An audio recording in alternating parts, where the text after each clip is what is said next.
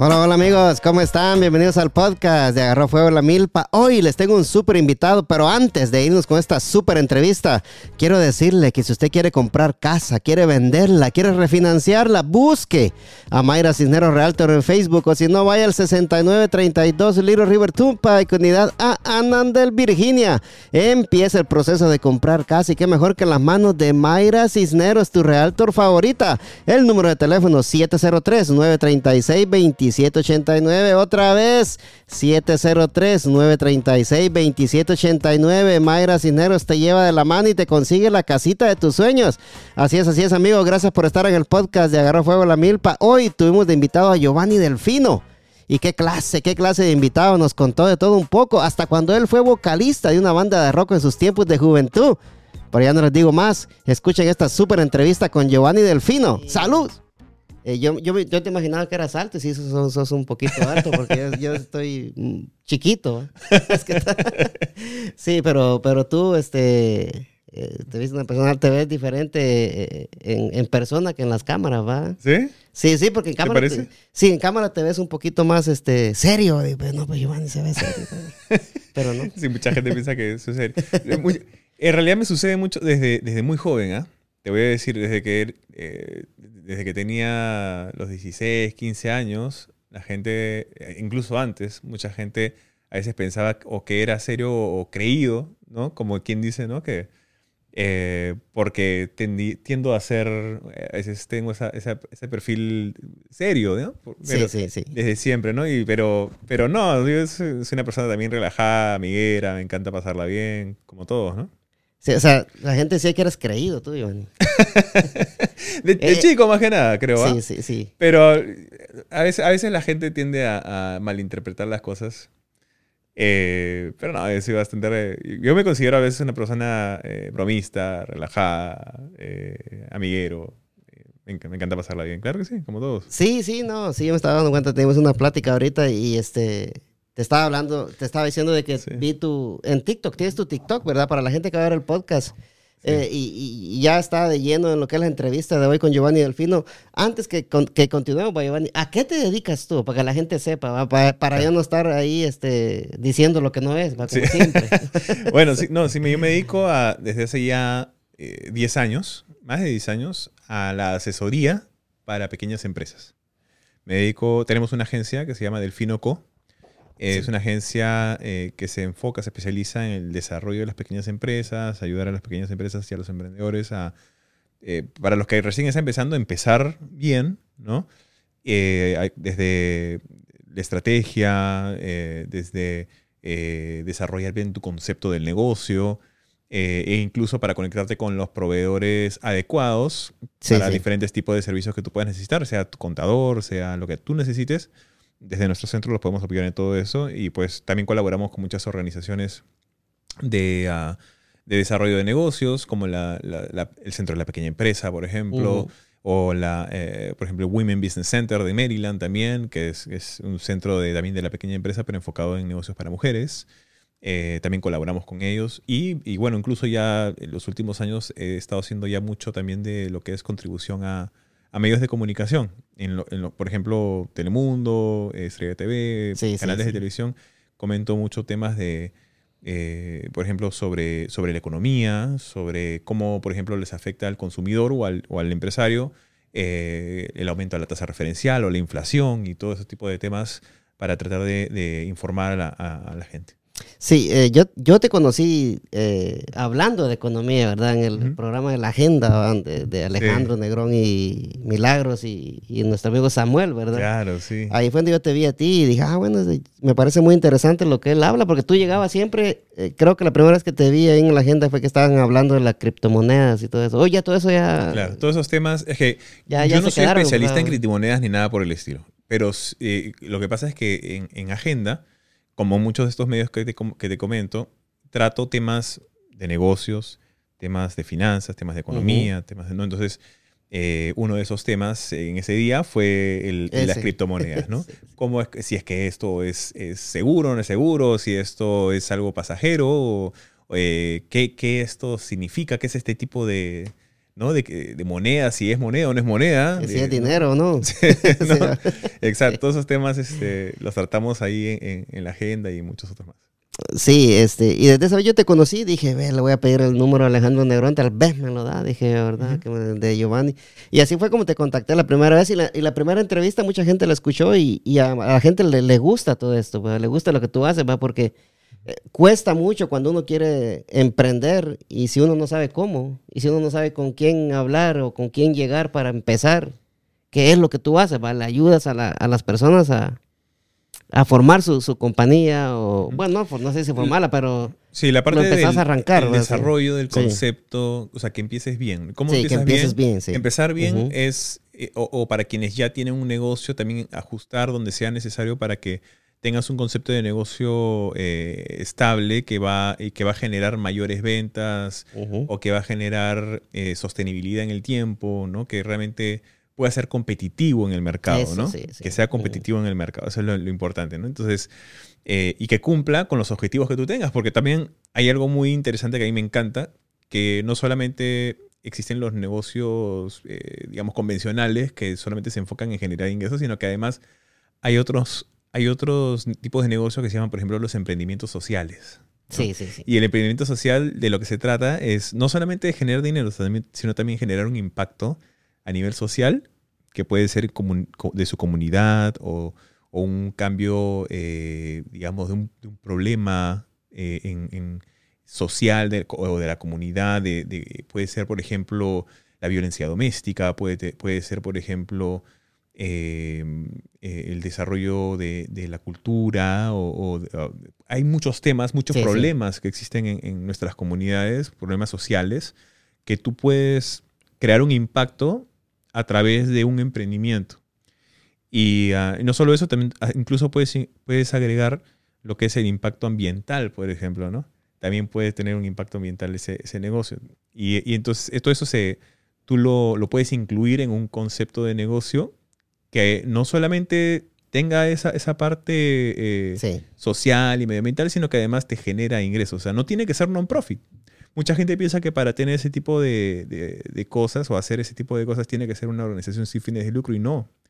Tú puedes crear una empresa que genere ingresos para ti sin, sin necesidad de ser este, una non-profit y que eh, tenga eh, ese factor de, que además eh, un impacto positivo en, la sociedad, un impacto positivo en el medio ambiente, y etcétera.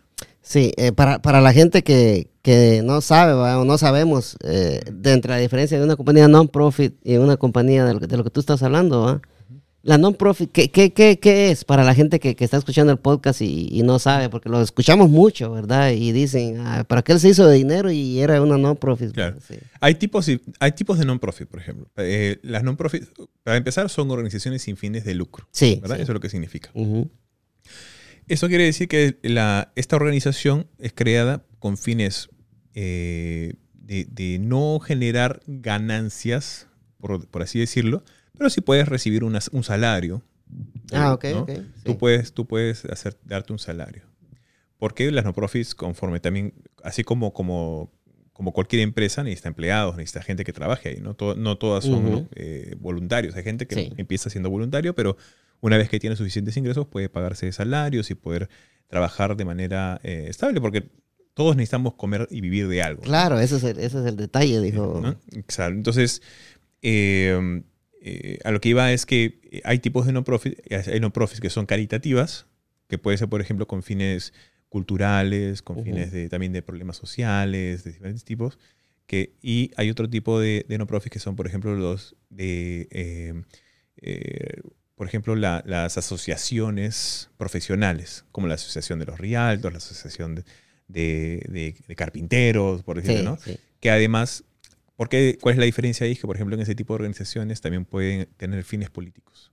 O, fines políticos en el sentido de que representan a, esos profesionales ante el gobierno para poder defender sus derechos, por ejemplo. Entonces, es, ese tipo de, entidades son un poco distintas, pero entran dentro de esa, de esa eh, eh, digamos, umbrella de lo que es el, eh, las non-profits. Sí, ah, ok, ok. Sí, eh, y eso es, eso es lo, que, bueno, lo, que tú le explicas a la gente cuando tú dices que ayudas, ayudas a los pequeños empresarios, eh, les, ayudas, con- les ayudas con todo eso, les ayudas a hacer dinero, que es lo más importante, ¿va, Giovanni?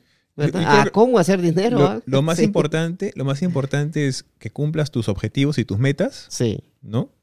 Y entre ellos, entre esas metas y objetivos, están el- la sostenibilidad de generar ingresos. ¿no? exacto. sí. Generar ingresos que, que tú puedas vivir de eso y que puedas generar ganancias de eso, que puedas, por ejemplo, atraer inversionistas a que tu- para que el negocio pueda seguir creciendo, por ejemplo, si es que quieres expandir, o que puedas, eh, que seas, porque nadie te da, por ejemplo, si tú quieres ir a pedir un préstamo a un banco para, para poder expandir tu negocio, no lo va a hacer si no demuestras de que tu negocio es realmente sostenible. Sí, ¿no? Entonces, hay, eh, hay que tener una buena estrategia, hay, hay que, hay que mantener esa sostenibilidad en tu negocio, hay que justificarla, hay que, ah, eh, ese es el problema, justificarla. Si no tienes cómo justificarla, no. hay que tener un plan de negocio. Hay que tener, sí, no, no. O sea, está por ahí está difícil la, la, la, la cosa, ¿va, Giovanni, no pero es tan difícil, ¿ah? Sí. No es tan difícil. Lo- lo- es, es más que nada prepararse, saber, saber qué es lo que conlleva, qué es lo que necesitas. Y, y se puede, o sea, no es, no es nada tan complicado. por eso te tenemos a ti, pues, para que tú nos expliques todo eso. sí, sí. Eh, sí, porque, por ejemplo, una, una persona normal como yo, va, Giovanni, que, que no, no, no sabe nada de lo que tú sabes, o sea, uno mira y, mira todo eso y uno dice, es, es- es difícil hacer todo eso, pero ya cuando uno se encuentra personas como tú, que tú eh, ex- nos explicas cómo funciona todo, pues uno dice, ah, bueno, pues no era tan difícil como yo pensaba, ¿va? pero de, de lejos se ve difícil, ¿va? Pero eh, Ya, Pero hasta, hasta que uno le- lo comienza a entender, ¿no? Como- exacto, exacto. porque- sí. Y eso es una de las cosas, por ejemplo, que, que me gustan de lo que yo hago, es que no solamente hago o sea, no solamente te doy asesoría, sino que también eh, una de las cosas que me encanta hacer es, es dar clases, por ejemplo. Entonces, de esa manera, al, al yo poderte informar más sobre eh, esos detalles, tú mismo vas a poder entenderlo mejor y, no vas a necesitar que yo venga necesariamente la siguiente vez a, a- a hacerte ver de que estás en la misma situación. Tú, te vas a- y tú ya vas a saber cómo responder a ese tipo de situaciones porque ya tienes informado, vas- ya Sí. recibiste esa capacitación o...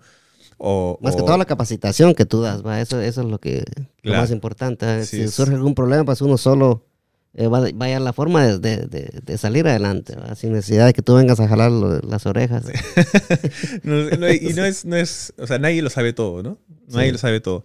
Pero eh, hay especialistas que ven estos temas eh, dentro de su rama, de su especialidad, eh, y que conocen mucho, Sí. tanto de, de casos e historias y diferentes, que pueden ser aplicables a lo que te está sucediendo a ti. Entonces, por ejemplo, yo no puedo comparar mi, mi nivel de experiencia en, por ejemplo, en el área de contabilidad con lo, con lo que podría saber de repente un contador que tiene años de experiencia también en, en esa rama, ¿no? Entonces, esa ra- sí. yo, yo sé contabilidad porque estudié administración de empresas, pero no, no al nivel ni al de, de casos y experiencias que ha visto un contador que ve contabilidades todos Todo- los días. Todos los días, exacto. ¿No? exacto, Entonces, sí. Pero yo sí veo y, y estudio todo ese tema, por ejemplo, de estrategias de negocio, estrategias de marketing, desarrollo de, de conceptos de negocio, eh, modelos, eh, porque hay distintos modelos de negocio, como te menciono, emprendimientos sociales, emprendimientos académicos, emprendimientos de diferentes tipos, eh, eh, incluso organizaciones y fines de lucro, etcétera, ¿no? ¿Qué modelos de negocio hay ahorita, Giovanni, que, que, que se le ven un buen futuro ahorita? Eh, bueno, si hablamos en términos generales, Po- yo cre- yo creo sí, que podría ser, yo sí. creo que lo que más va a crecer es obviamente la tecnología. Sí, eh, en especial lo que es la inteligencia artificial, obviamente, lo debes estar Sí. viendo todos los días. Eh, lo que son, para los grandes, por ejemplo, lo que es los chips, el negocio de los chips va a ser algo inmenso. Es por eso que el gobierno de Estados Unidos está invirtiendo tanto en el negocio de los chips, de los microchips, me sí, refiero, sí. ¿no? No los chips de Lays, ¿no? Me No, refiero sí, a los chips- los, los- los doritos.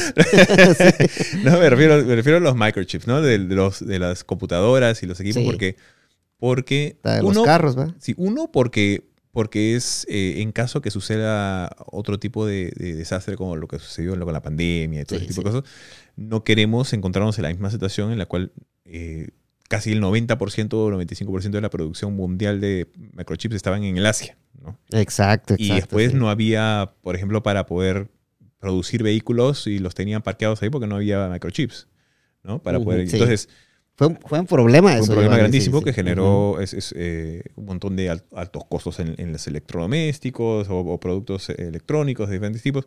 Entonces, y eso, eso genera también problemas en lo que es eh, la seguridad nacional. ¿No? Entonces, por eso es que el, el país está invirtiendo mucho, mucho dinero. Ah, ¿En, qué, Giovanni? Disculpa que te interrumpa. ¿En qué, ¿En qué perjudica la seguridad nacional los chips? Porque si, por ejemplo, digamos que la producción se haga en China, Sí, ah, bueno, sí, sí. ¿no? Que el, el 90% de la producción se está haciendo, eh, obviamente no en, no en China, pero está, está- se está haciendo allá en el, en el Asia. Taiwán, en. ¿no? Póngase que, que China comience a invertir, porque ya lo están haciendo, están invirtiendo Sí. en producción, en producir también sus, eh, los microchips, y que suceda, como te digo, una vez más, una situación como esa. Estados Unidos, todo lo que es eh, hoy en día, eh, por ejemplo, la, la producción de, de- de, eh, artefactos de última tecnología, sea para defensa, sea para, Sí. para ¿cómo se llama? El- el- todo lo que sea digital, todo requiere mi- microchips. Sí. Entonces no podemos tener esa, esa, ese problema en el que no, no podemos abastecernos microchips, sino de que, sea, de que vamos a armar todo lo que necesitamos para, para estar en la, en, en la vanguardia, a la sí. vanguardia y, y poder competir con China, competir con todos los otros países Con del Rusia, mundo. todo eso va, sí. Entonces, eh, es- eso es, es importante. Sí, porque eh, ya que mencionaste la, la inteligencia artificial, te tengo una pregunta sobre eso. ¿Te, te da miedo a ti eso?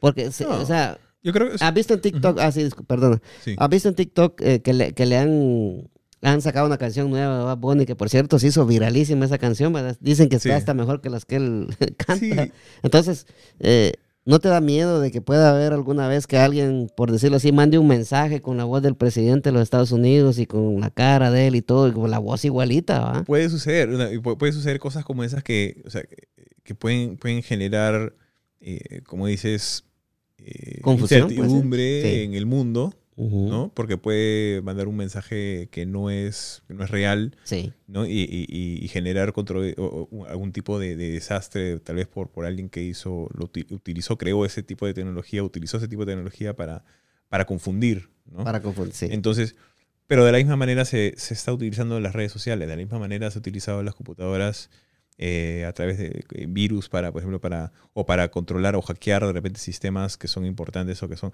Entonces, la tecnología siempre va, siempre va a tener Sí. ese, ese tipo de riesgos, ¿no? Pero todos al final son, son tools, son herramientas, ¿no? Son herramientas y, y- y conforme va avanzando la tecnología, eh, lo que tenemos que hacer es eh, ajustar la, eh, el- las leyes, las regulaciones. sí, ¿Crees que van a haber regulaciones para eso o no? Van a tener que ¿Cómo- cómo generar, van a tener que generar regulaciones de una u otra manera para eh, controlar eh, qué es lo que se puede y lo que no se puede hacer con eso. Es como con, con la ciencia, por ejemplo, ¿no? La- Ujú. eh, se puede desde hace mucho tiempo, desde hace ya más de 20 años que se puede hacer clones, pero hay cosas que se tienen que, se están regulando justamente desde hace 20 años para Sí. evitar que se utilice eso de manera, no, más allá de lo ético y lo moral, ¿no? Entonces, eh, Que sea normal, por, por así que, decirlo. que, claro, no vayan a sí. estar clonando gente así Sí, por aquí por sí, allá, sí.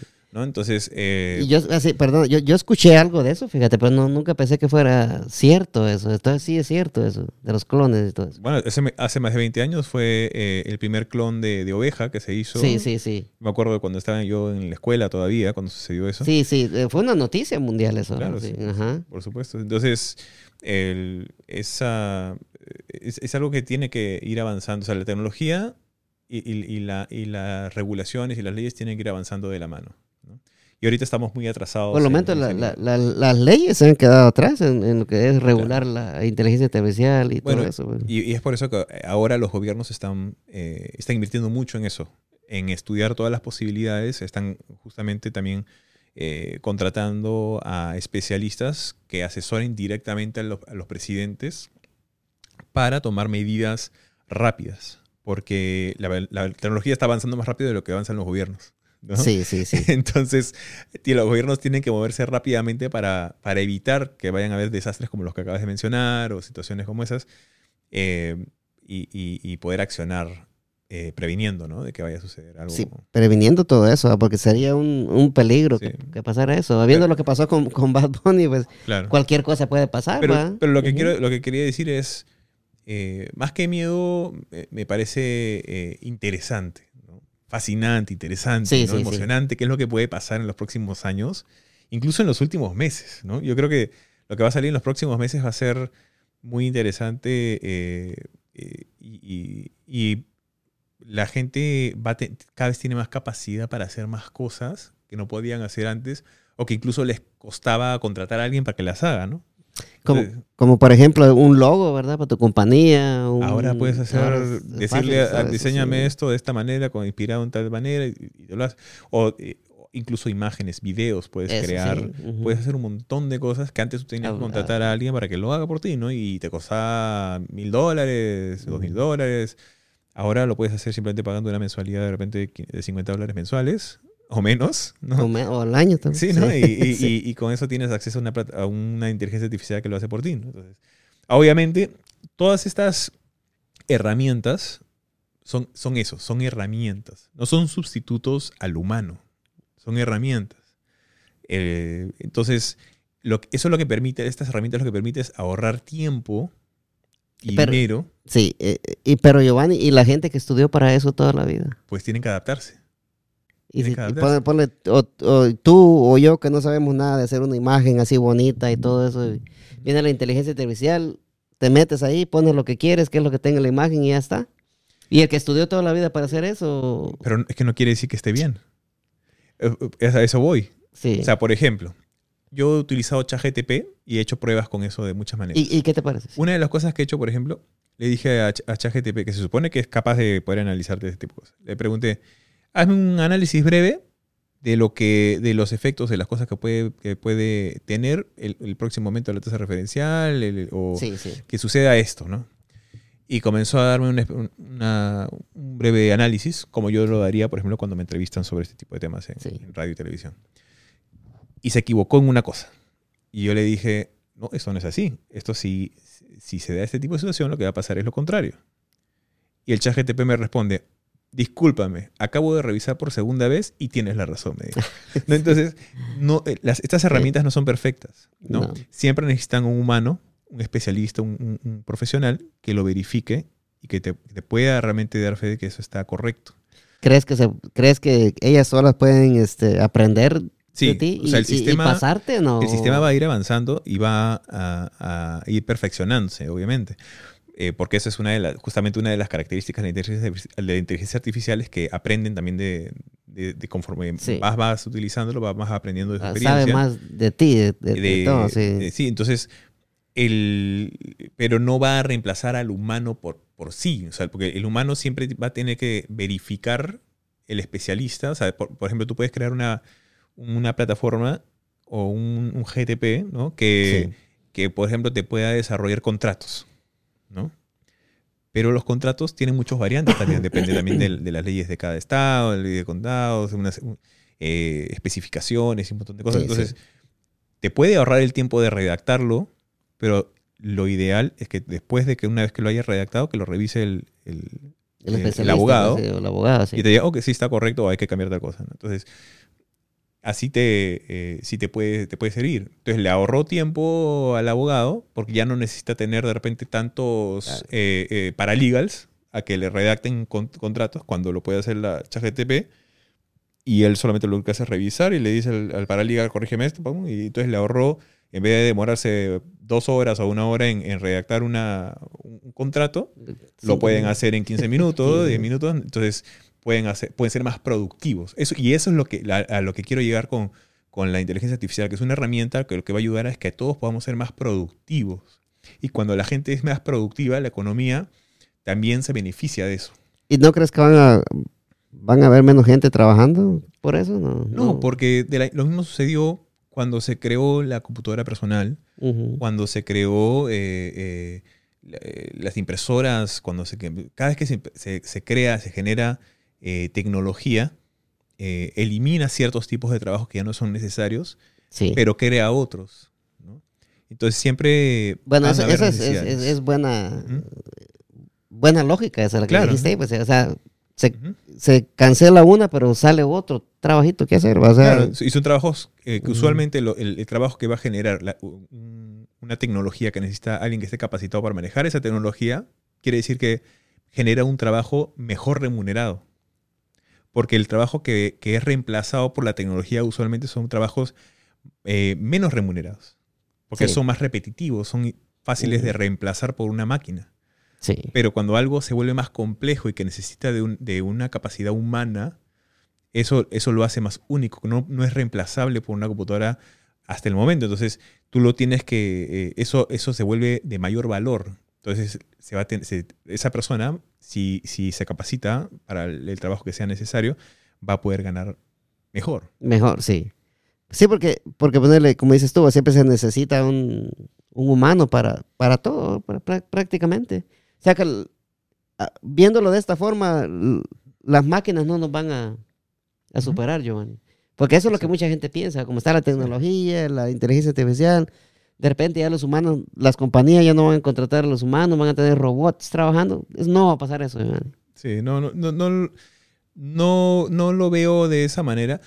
Dicen que hay, por ejemplo, por ahí eh, empresas que están reemplazando casi por, lo, por completo a, las, a, los, a los seres humanos, pero obviamente no son en, no son en cosas que, eh, que no sean reemplazables. O sea, que, que son, son cosas para, Sí. son- es para cosas repetitivas que lo puede hacer una computadora, ¿me entiendes? Sí. Pero no es no para cosas que, que, eh, necesitan la verificación y el control de, Sí. de una persona. Ok, sí. Bueno, viéndolo de esa manera, pues tienes todita la razón con lo que dices. O sea, lo que pasa es que hay mucha gente que, que, que, que se ahoga en un vaso de agua. bueno, no. uno de mis pensamientos es, no, no, las máquinas no nos van a controlar a nosotros. ¿Por, por qué? Porque eh, le decía a un amigo mío yo, si una máquina quiere controlar que le tiras agua en los circuitos Sí.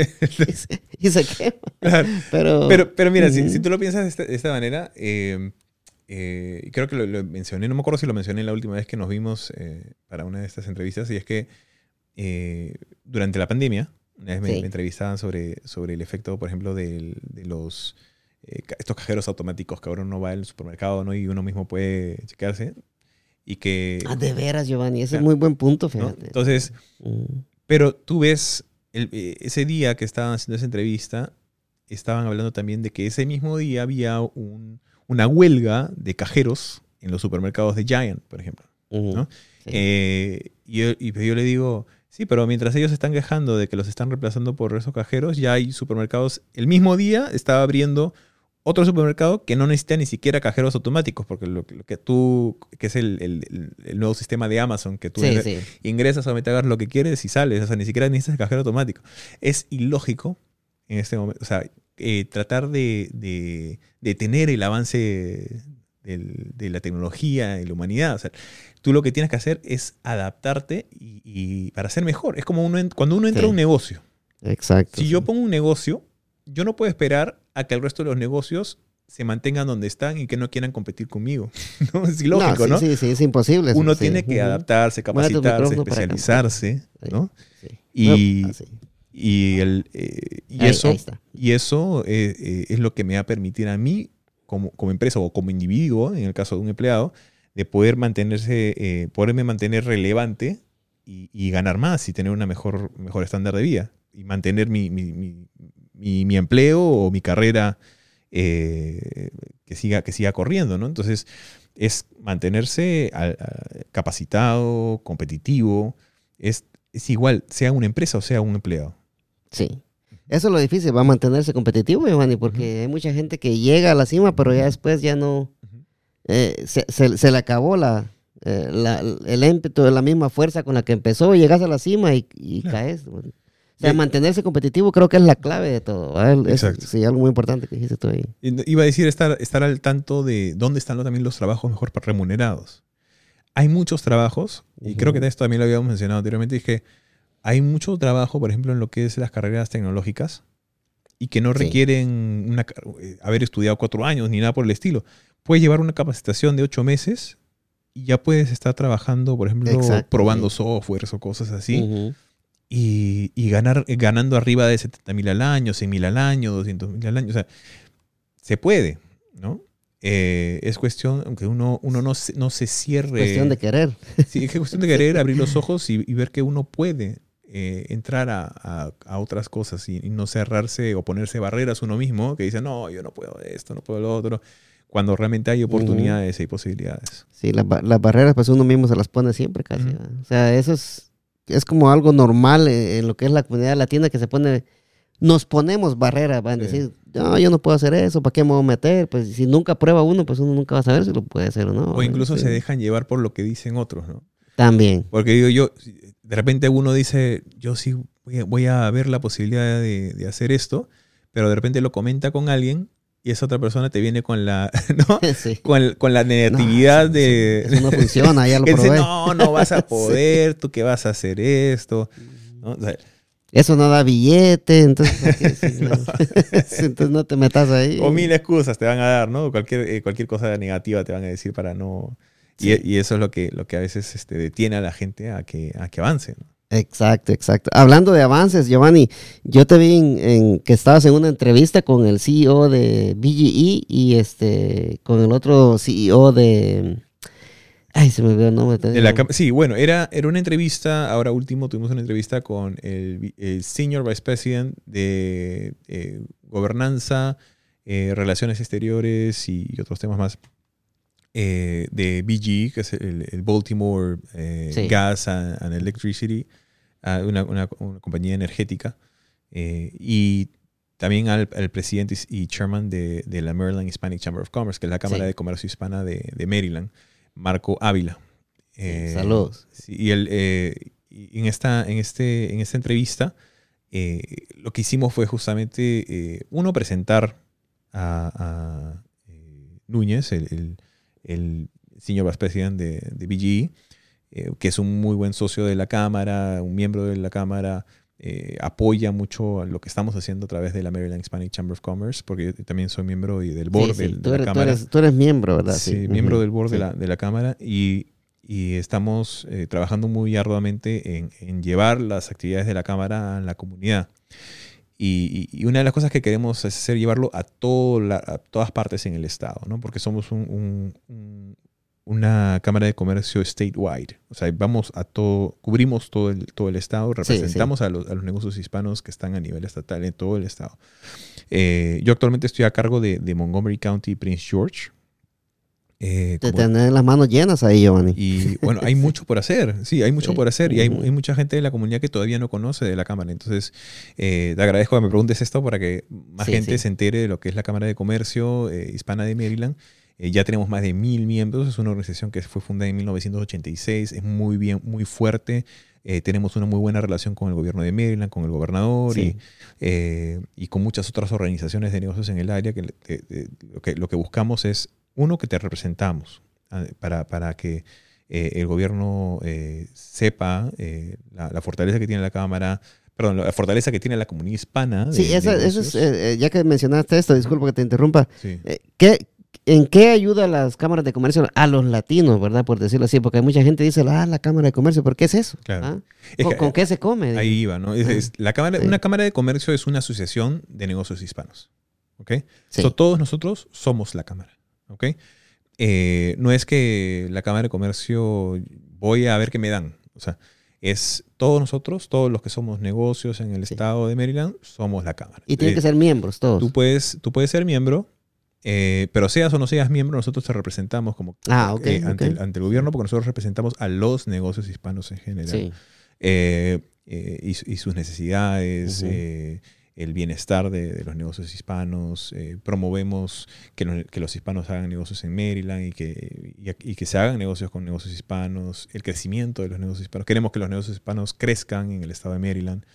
y para eso creamos, por ejemplo, programas como, como BAM, que es, es un programa donde eh, puedes compartir tu, tu experiencia eh, en tu especialidad, también a través de, de una charla, eh, o puedes atender charlas de otros expertos y tú aprender sobre, por ejemplo, finanzas o aprender Sí. sobre diferentes temas.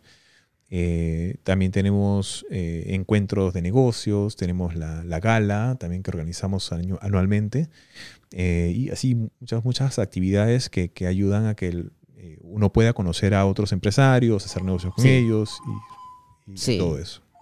O sea, o sea que eh, sean miembros o no sean miembros, ustedes lo- los representan, ¿verdad? Eh, eh, ser miembro, se, se necesita hacer, ten- hacer un pago o, o Sí, no? hay, hay, Sí. hay es- membresías o niveles de membresías de todos los precios. Eh, depende del tamaño de tu, de tu organización, de tu Sí, empresa, o el o nivel de beneficio que tú quieras. O del negocio. El sí. más económico cuesta solo 100 dólares. Es muy económico. O sea que es, es- es accesible prácticamente para toda la Cualquiera todo, puede sí. ser miembro de la. Cámara. Eh, solo 100 dólares anuales es suficiente. Con eso eh, eres miembro eh, y eso te da un- ciertos Ah, beneficios espérate, anuales. O sea que anuales. estamos, a- estamos hablando de que es que 9 dólares o al mes por ahí, Aproximadamente, o sea, sí. eh, claro, en la cabeza podemos decir que son 9 dólares Sí. al, al mes, ¿no? Pero es, es un pago anual. Sí. Y, y esto, uno de los beneficios que tienes es que tienes eh, ingreso a ciertos programas que tiene la, Mm. la cámara de manera gratuita o, hay- o, o a un precio especial comparado a, a alguien que no sea miembro de la cámara, ¿no? Digamos, si tú no eres miembro de la cámara, pagas un precio, el precio regular, y si tú eres miembro, tienes un, un precio especial. Sí, por, por decirlo así, tenés el, el descuento de la casa, por decirlo Exacto, así. ¿verdad? exactamente. Exactamente. no la mitad, pero el descuento. Bueno, a veces a tiende a ser a la mitad. mira, sí. Usualmente tiende a ser a- alrededor de la mitad del precio, más o menos. O sea que eh, las personas que pagan 100 al, al año, que ellos tienen...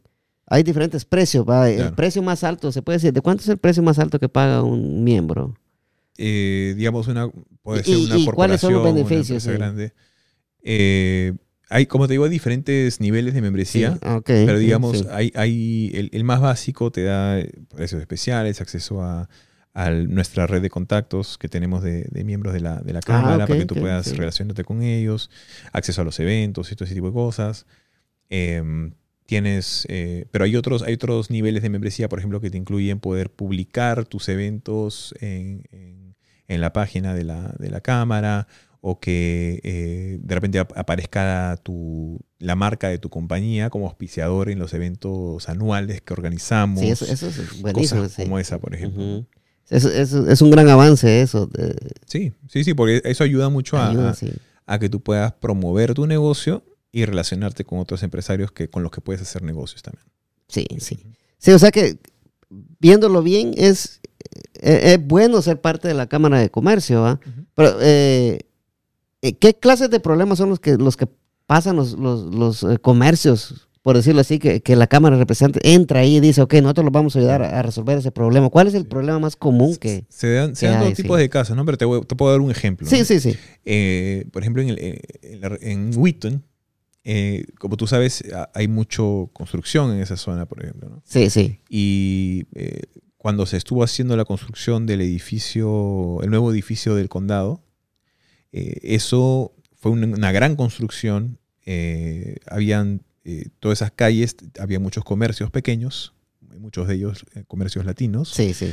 y que parecieran que estuvieran cerrados simplemente porque había la, con- la construcción ahí, pero no lo estaban, no estaban cerrados, estaban abiertos. Están abiertos, sí. Entonces la gente no iba a, a esto. Entonces, por culpa de esa construcción, estaba teniendo un efecto negativo en los negocios de ese lado. Además de eso, eh, una vez que estuviera terminado ese, ese proyecto, eso iba a también cambiar un poco la, la, eh, el tipo de, de consumidor que vas a tener en esa zona. Entonces, los negocios también tienen que adaptarse a ese nuevo tipo de consumidor que al, a al tener. cambio, por al decirlo cambio así. en el sí, sí. mercado. Ah, Entonces, ¿qué es lo que hizo, por ejemplo, la Cámara de Comercio eh, Hispana de, de- de Montgomery? Le voy a dar todo el crédito porque ellos hicieron todo ese trabajo. Sí, sí.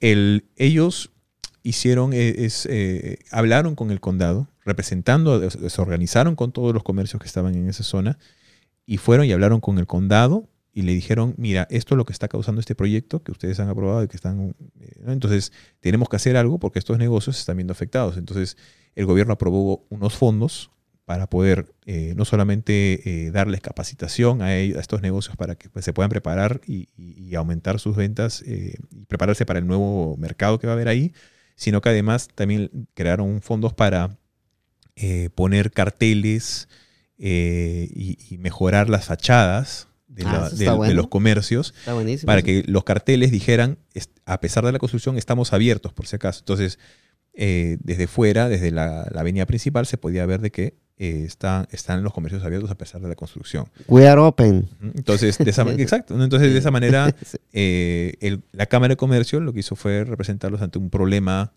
de, de la zona, ante el, consul- el, el- el- el Consejo del Condado Sí. y, y poder accionar en esa situación. ¿no? Ya que estamos en, eso, ¿a qué- ¿cuáles eran los, los cambios que iban a tener esos negocios? Eh, ¿A qué se tienen que adaptar ellos?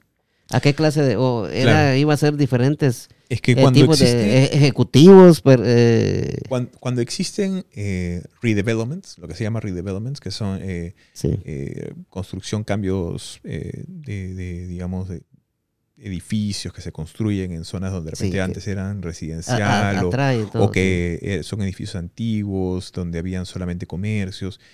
Cambia, o sea, ese tipo de edificios eh, y, y el tipo de, de negocios que van a abrir en esa zona o el tipo de residentes que también pueden cambiar también en la zona al, al construir edificios residenciales nuevos o de lujo en esa zona, tiene, eh, eh, va a cambiar el tipo de consumidor que va a haber. sí. Exacto, exacto. Entonces, al cambiar el tipo de consumidor, el negocio también tiene que adaptarse al tipo de consumidor que está cambiando. Ya no puede vender lo que, lo que vendía o de la manera que o, vendía o antes. cambiar menú. Tiene que estar al tanto de o Sí, sea, cómo día. consume ese nuevo consumidor, ¿no? Porque ese nuevo consumidor consume de una manera distinta, eh, va a preferir ciertas cosas distintas o, o compra de una manera distinta. Ya no, de repente ese, ese consumidor sí aprecia, por ejemplo, las compras de manera eh, digital, por decir, ¿no? Entonces hay que implementar una manera de que puedan comprar de manera digital porque ese consumidor consume de esa manera, ¿no? Por, por darte un ejemplo, ¿no? Hay, Sí, hay sí, muchas, sí, muchas- que- muchas que cosas que pueden cambiar. Es muy buen ejemplo, ¿verdad? Y, ti- y- y tienes razón tú porque eh, al- al- la nueva persona va a querer comprar desde su casa y que se lo lleven a la casa. ¿ah? Por ejemplo, claro. Ah, Sí, sí. Y, hay mucha gente que... y- todos estos negocios tienen que adaptarse a eso. O Exactamente. sea, o sea, para ellos me imagino que debe ser un cambio eh, grande por esa forma, porque si, si nos ponemos a pensar, va, Giovanni, hay muchos, eh, por decirlo así, eh, personas eh, latinas que tienen negocios que son, este, no quiero sonar mal, este, que son personas ya de, de, de, edad avanzada, ¿verdad? Como de 60, 70 años, dueños de negocios que no saben nada de, de tecnología, Giovanni. Entonces, eh, a esta gente se le, se le complican todos esos cambios, ¿verdad? Sí, sí. No, es que el- el- el- con el cambio, los cambios siempre traen, eh, digamos, uno tiene que adap- a- adaptarse Sí. a, a esa- esas situaciones. Incluso en el tiempo, si, si tú, no sé cuánto tiempo tienes aquí en los Estados Unidos aproximadamente, ¿tú cuánto tienes aquí? 15 años, sí. 15 años. Yo tengo como 20, un poco más Sí. de 20 años. Y yo recuerdo cuando llegué había muy pocos restaurantes peruanos, por ejemplo, y la mayoría eran muy malos. de verdad. Entonces, el, y, y casi no habían, ¿no? Entonces, eh, pero conforme va avanzando el tiempo y conforme se- eh, más gente comenzó a entrar a, a competir, va mejorando la oferta. va- la- los tipos de restaurantes que van abriendo fueron siendo mejores y mejores y mejores y Sí, más sí. y más. Y entonces eso, eso ayuda, la competencia, eso demuestra cómo la competencia ayuda a que el consumidor se vea beneficiado. ¿no? La competencia es buena. Entonces, a- y, y que cada vez salgan cosas mejores y mejores y mejores. Eh, y, y- uno tiene que adaptarse a, es- a eso. Entonces ahí Exacto. ya no era el, el peruano que estaba buscando recordar lo que era comer en, en casa, sino que ahora venía también el latino de, de- de todos los diferentes países a, a probar la comida peruana. Era el americano que consume muy distinto, ¿no? También eh, eh, Exacto, a sí. probar también la comida peruana. Entonces, es, eh, uno tiene que saber cómo adaptar eh, esas cosas al, al consumo de, de este nuevo cliente, ¿no? Sí, fíjate que la primera comida peruana que yo probé cuando llegué acá fue el, el ceviche peruano. Va, que por cierto está, bu- está buenísimo, va, esa leche de tigre, Leche de tigre. que- que le echan así. Y siempre íbamos a este restaurante y, y pedía, o, o pedía el, el ceviche peruano o pedía este un platito, un, pla- un plato que tienen ellos que es de carne con papas, eh, lomo saltado creo que se llama, ¿verdad? Lo hemos saltado, claro, sí. Sí. Entonces, eh, y por cierto, ese restaurante estaba aquí en la ruta 50, no sé si, no me acuerdo cómo se llama. Sí, eh, pero en fin, va, eh, eso fue la primera eh, comida peruana que probé. La, la- la comida peruana es muy, es muy rica, ¿verdad? Sí. Entonces, como tú dices, eh, cuando tú llegaste acá no había muchos restaurantes. Ahora hay un montón de restaurantes peruanos. Pero aún, aún, Ah. por ejemplo, hay muchas ciudades donde todavía no hay. Y- cierto, y uno tiene que saber cómo entrar. Por ejemplo, a mí me tocó un caso de un cliente que me tocó asesorar que ellos querían abrir un restaurante en Filadelfia, por decirte. Y en Filadelfia en ese momento, no, hay- no- uno, que no hay peruanos, casi, no hay. Dos, que nadie conoce la comida peruana allá, por lo mismo. Y, y hay muy pocos latinos. Entonces, el, eh, el- si tú quieres entrar a, un a abrir un restaurante peruano en, en esa zona, eh, no puedes entrar pues de golpe a tra- tratar de poner platillos difíciles de comprender para el americano. Tienes que darle algo como un pollo a la brasa, que es más sencillo, más, Sí, ¿no? sí. Algo que, Ujú. que el gringo puede entender fácilmente y querer probar. Oh, chicken. Claro, o, claro, ¿no?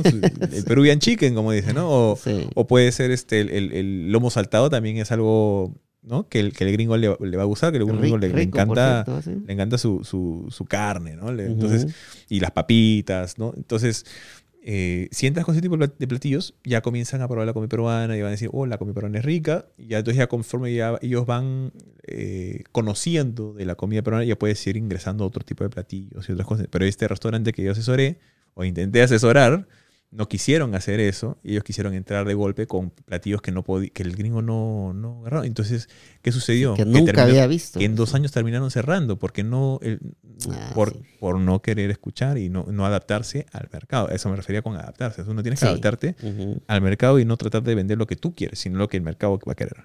Y para eso estás tú, ¿verdad? Que tú eres el experto en eso. ¿verdad?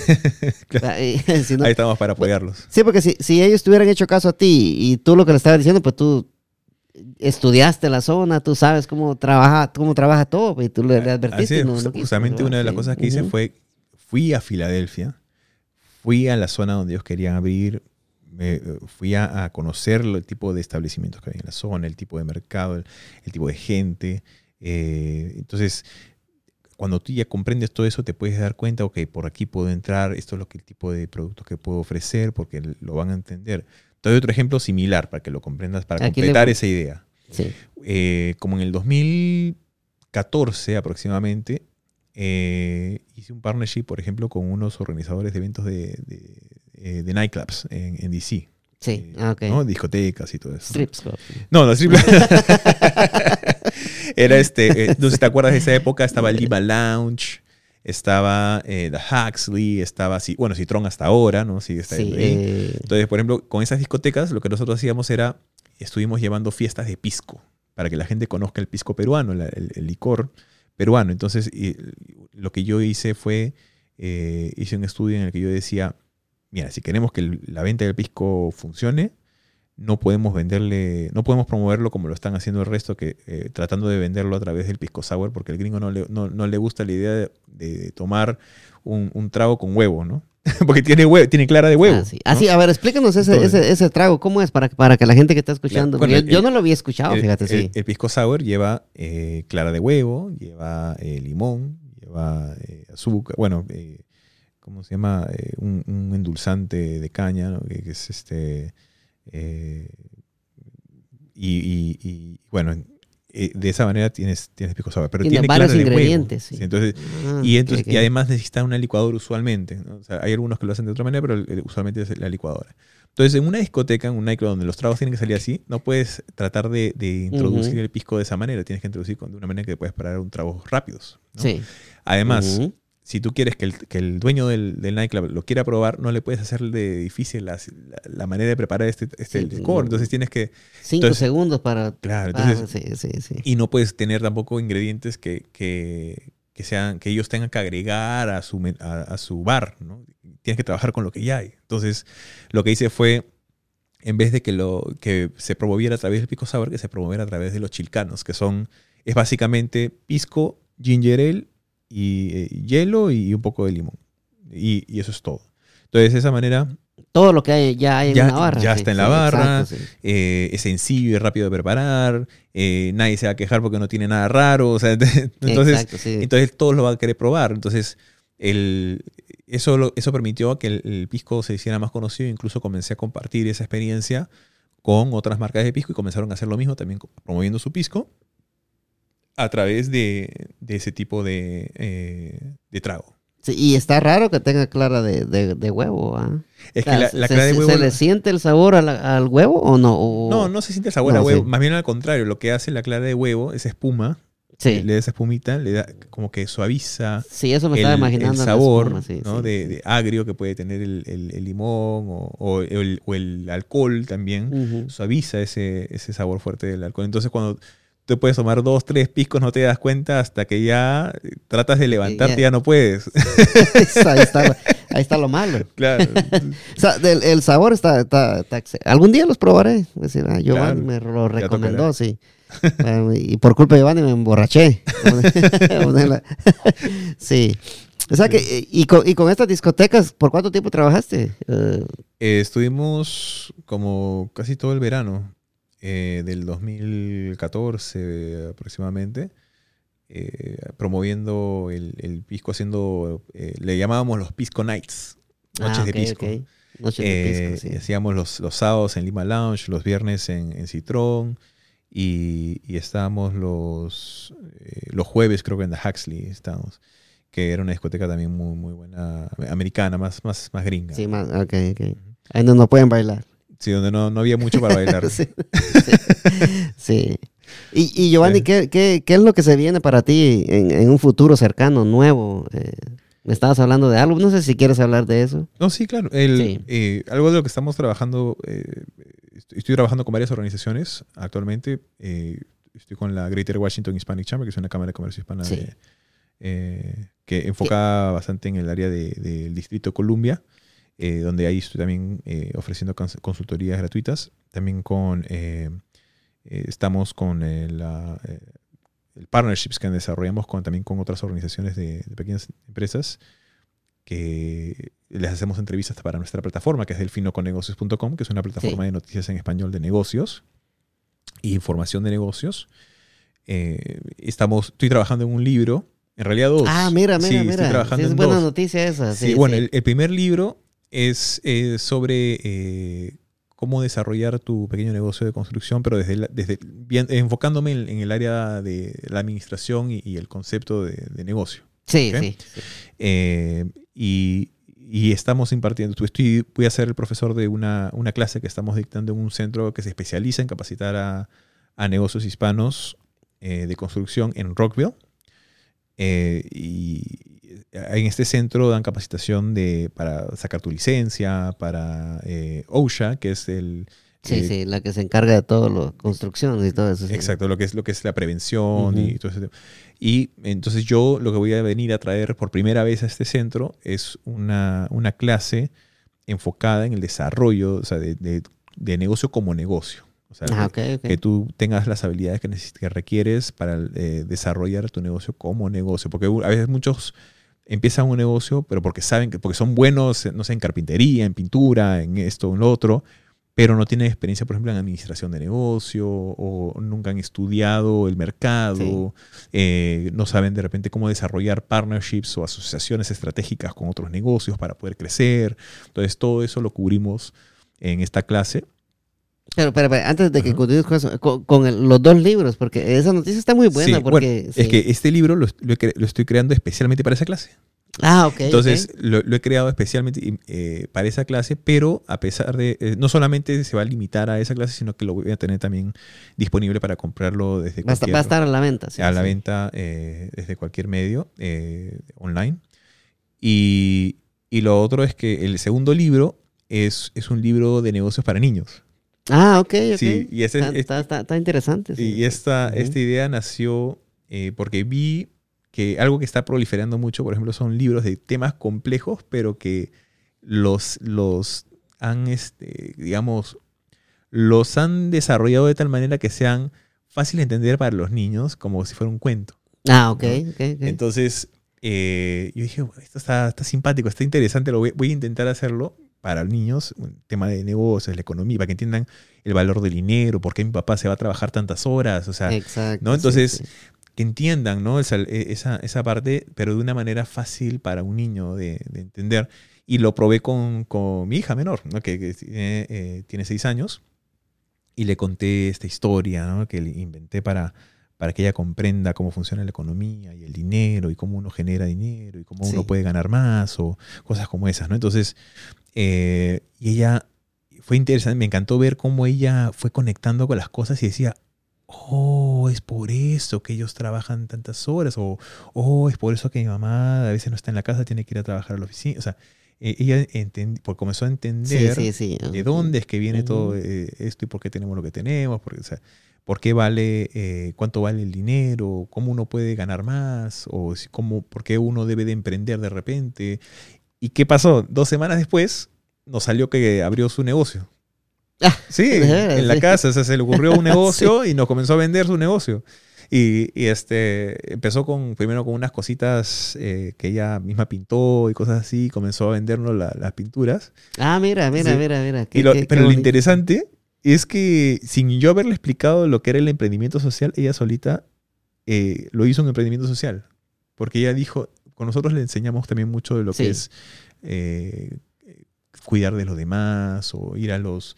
En, en Navidad vamos y regalamos cosas para la gente que no Ah, tiene y muy, cosas muy, así. muy, muy bien. Entonces, ella se le ocurrió que de, de sus pinturas o de sus creaciones que iba a hacer, una parte de su inventario iba a ser para vender y otra parte de su inventario iba a ser para darle a la gente que no tiene. Ah, mira. ¿no? Sí. Entonces, Eso, eso significa, eso quiere decir que tú tienes, eres muy buen ejemplo para ella. ¿verdad? O sea, es el reflejo tuyo, pues.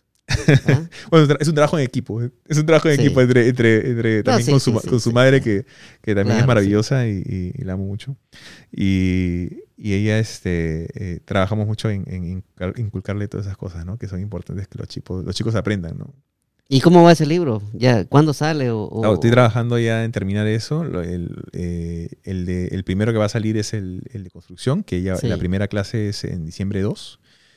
Y, y el, ya después de eso sale el, el libro para niños, que eh, con suerte ya lo tendríamos de repente disponible para que lo puedan comprar para Navidad, tal vez. Ah, ah, ya, ya pronto entonces. Sí. Sí, est- estaría disponible en, en ¿dónde? En Amazon. pronto. Bueno, lo vamos a sacar, o- lo vamos a publicar en nuestra página, así que pueden, pueden también suscribirse en delfinoconegocios.com o en, o en delfinoco.com y, y ahí vamos a, a- a hacer el anuncio eh, de, para que puedan comprarlo en, la- en las plataformas. Sí, sí, sí, sí. O sea que eh, va, va a estar bueno, me interesa, me gusta ese libro para niños porque es una forma em, simple para que un niño pueda leer y entender por qué papi no está en la casa, por qué mami no está en la casa, o qué hace mami todo el día afuera, Claro. por qué me mandan a la escuela, incluso Claro. cuando no hay escuela. Entonces, Exacto. eh, Giovanni, ya, Sí. ya para ir terminando, eh, me, me estabas contando de que van a tener, eh, vas a estar en un programa de radio, ¿va? Bueno, sí, eh, en realidad O, o tu, tu esposa, Silvana. ¿verdad? Sí, Silvana, sí. Ella eh, nos acaba de dar la noticia eh, el día de hoy. Ya eh, se está ah, uniendo al equipo de, de una radio local. Ah, mira, qué bueno. Ya vamos sí. a anunciar, sí, así que conéctense en zoomlatino.com y Fino con sí. Negocios, vamos a hacer los anuncios ahí. Eh, regresa. a- Esto no va a a- salir todavía, así que no te preocupes. Ah, bueno. la- Sí. Va a ser en, eh, por, por, eh, eh, por la radio, va, va a sacar un programa matutino, como, como todos, eh, eh, mucho, mucho de la gente que, que la quiere, que la, que la sigue, Sí, sí. eh, la conocieron por, por, principalmente por, por ese, ese programa que, que ella realizaba en las mañanas en, en un canal de televisión y que y ahora ella va a hacer algo, eh, quiere regresar a las mañanas, quiere regresar a, a su gente, a, eh, pero ahora a través de un programa de radio. Es un programa de radial, sí. de 6 sí. a 10 de la mañana. Y este, estamos, eh, está muy emocionada de, de poder eh, compartir una vez más. Es la con- hora que todo el mundo va para el trabajo.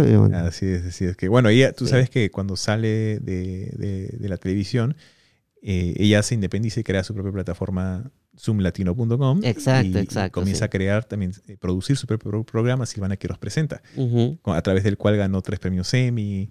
eh, muy orgulloso de, de- de lo que ella hace y es eh, Exacto, muy buena sí. en, lo que, en lo que ella hace y, y ahora eh, poder regresar también a, a la- a las mañanas a- con su gente es algo que, que yo he visto lo feliz que la, que la ha hecho eh, o que la hace saber de que va a regresar con, con la gente en las mañanas. Y qué más por. Y qué bueno que, que es por, por la radio, ¿verdad? Porque ponerle. O sea, la radio tiene, ti- tiene magia. A mí me gusta la radio. eh. La radio tiene magia. Bueno, antes tenía más magia, ¿va, Giovanni, porque antes tú escuchabas un locutor y tú te imaginabas que este locutor. ¿Cómo, cómo será este locutor? ¿Será alto? ¿Será chaparrito? ¿Será gordito? Claro, porque te, deja mucho a la, a la imaginación, sí, ¿no? vea, pero eh, la radio ha cambiado mucho ahora. Sí. ¿va? La, la radio, los podcasts. O sea, hoy, hoy las radios te dan un show en, en- en la mañana y te lo hacen por, por TikTok o por Facebook Live, ¿verdad? Sí, sí. Entonces, esa magia de decir, ah, este locutor, ah, este. Claro. Que a veces te Mm. pasaba que te imaginaba, te lo imaginabas de una manera y cuando lo conocías era otra. Mm, esa babosada, eh, sí. sí. Entonces, eh, esa es una parte de eh, bonita de antes de la radio, ¿verdad? Que fue una pregunta que yo le hice a Tony, a Tony Alvarenga cuando lo entrevisté. Que le decía yo que si él algún día va, va a pasar este, sus, shows de, de radio, si algún día los va a pasar por Facebook, me dijo que no. Mm. Porque él no quiere, no quiere matar esa, Esa magia, digamos. esa magia de la radio y me parece y me parece excelente ¿verdad? porque bueno en, en lo que es radio verdad pero como tú dices pues, la tecnología está cambiando entonces uno tiene que adaptarse a, la- a los cambios va Giovanni Sí. Hay, muchas maneras de hacerlo, ¿no? O sea, hay- porque tú puedes mantener, digamos, ese anonimato de cómo te ves, eh, adaptando, digamos, tu, tu programa de radio, poniéndolo de repente en una plataforma de, de podcast, o de Sí, repente, sí.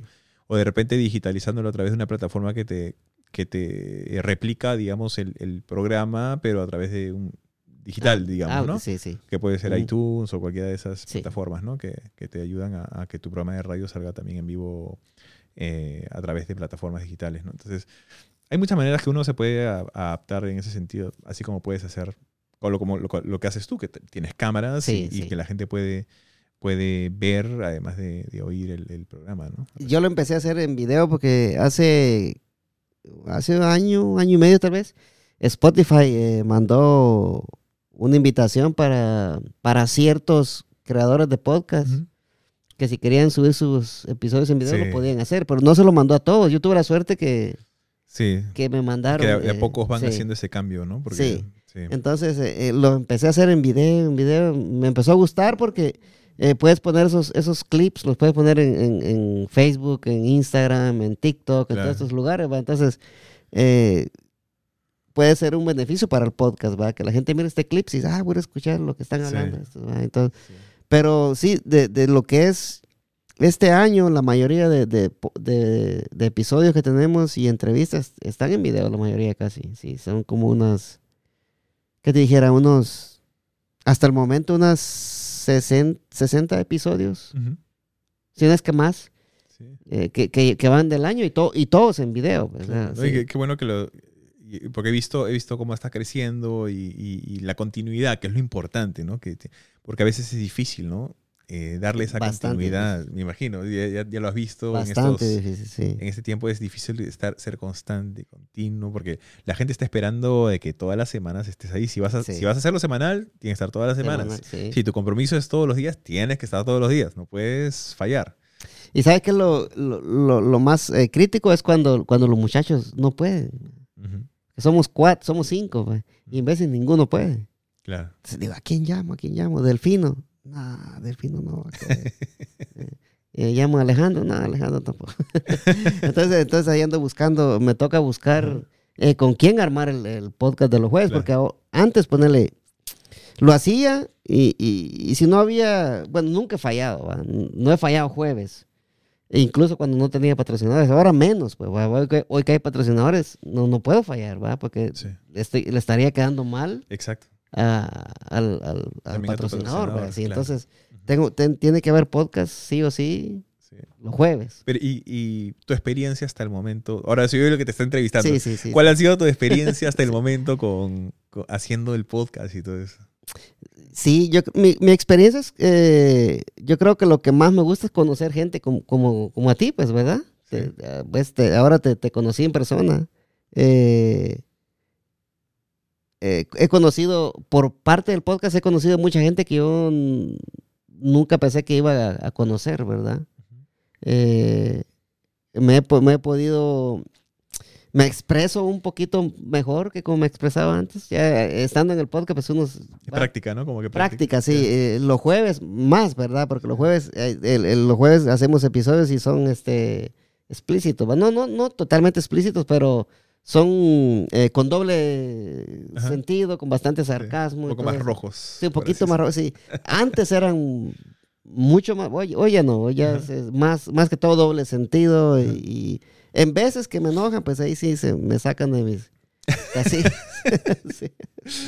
Entonces ya, No, pero es, divertido hacer esto, ¿no? Y, y conocer gente que, Sí. como tú dices, ¿no? A veces que tal vez no, no hubieras imaginado que ibas a conocer. sí, sí, sí. O, eh, y, y- y poder adentrarte también a, a temas, ¿no? Que son... Eso sí. No- nosotros tocamos temas, eh, eh, como por ejemplo, tocamos el tema de Mr. Beast, que es una pregunta que se me, está, se me estaba olvidando, mira, me acordé ahorita. Eh, ¿Y qué, qué piensas tú de, de- para ya casi para ir terminando el podcast? Sí.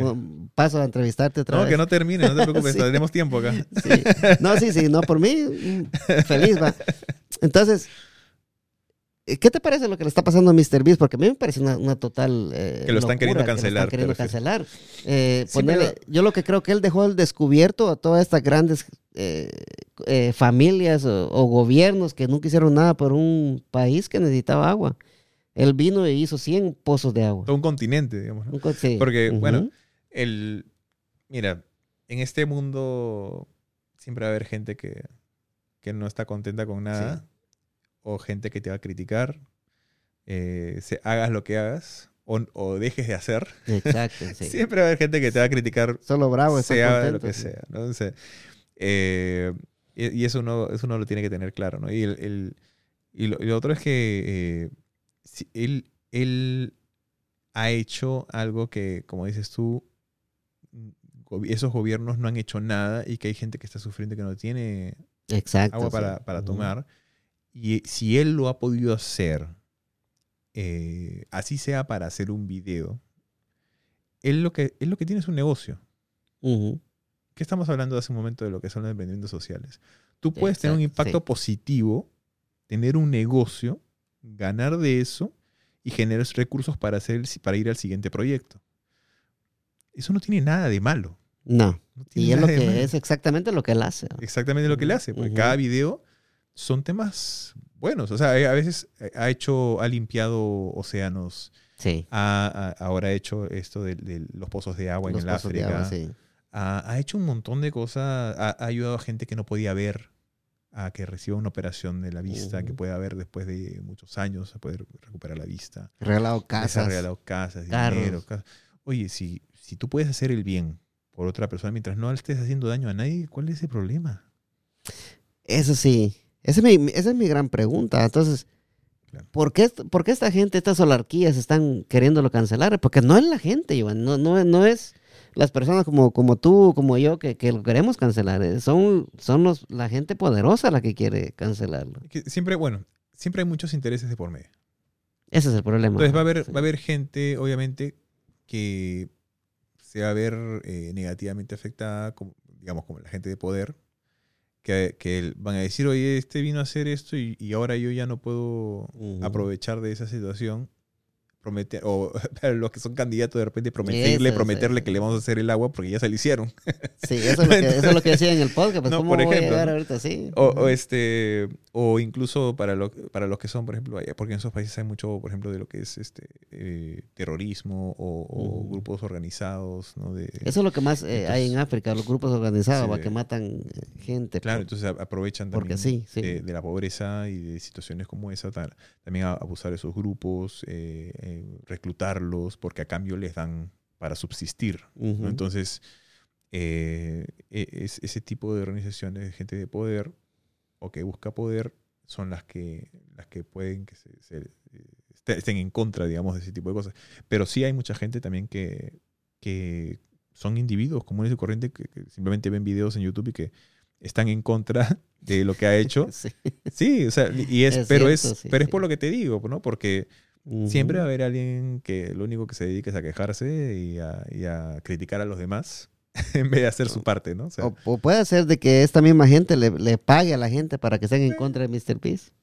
sí, también puede ser, pero ¿verdad? O pagarle a esas grandes compañías en Afganistán para que lo- le tiren este mala sí. como dicen por ahí. Como dicen por ahí, hay- no creo en las brujas, pero que las hay, las hay. O sea, que pueden... Sí, Eso sí. No y- sé, hay, gente, hay y- gente de todo, ¿no? Gente- sí.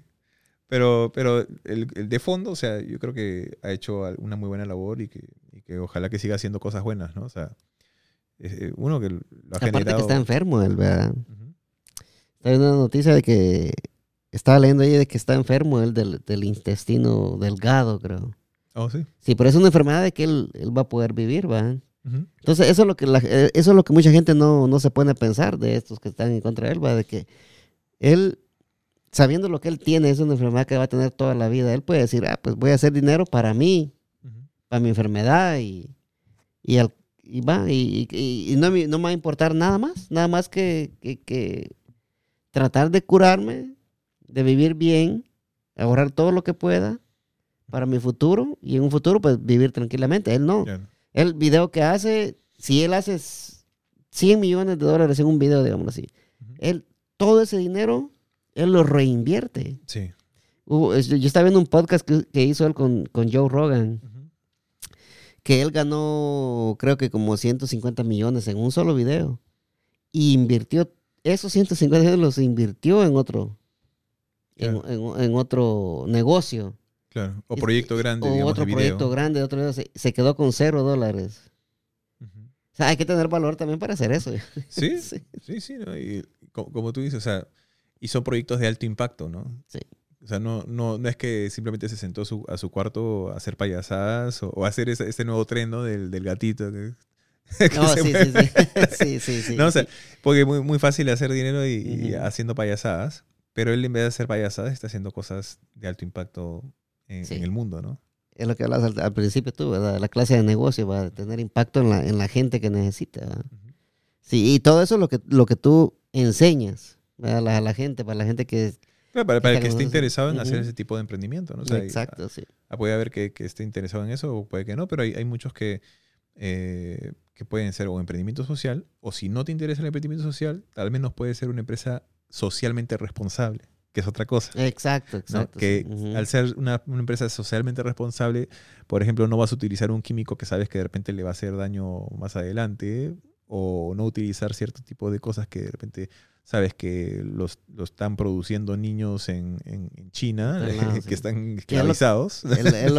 Sí, no, y es cierto, y es lo que pasa todo el tiempo, Ujú. Giovanni. Ujú, O sea, que ah, consumimos muchas cosas que no sabemos eh, exactamente cómo es que se produce, cómo es que ese producto llegó a nos- hacia nosotros, ¿va?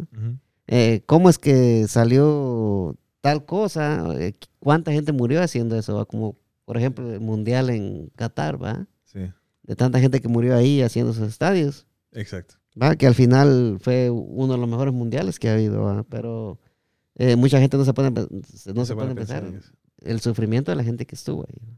Ujú.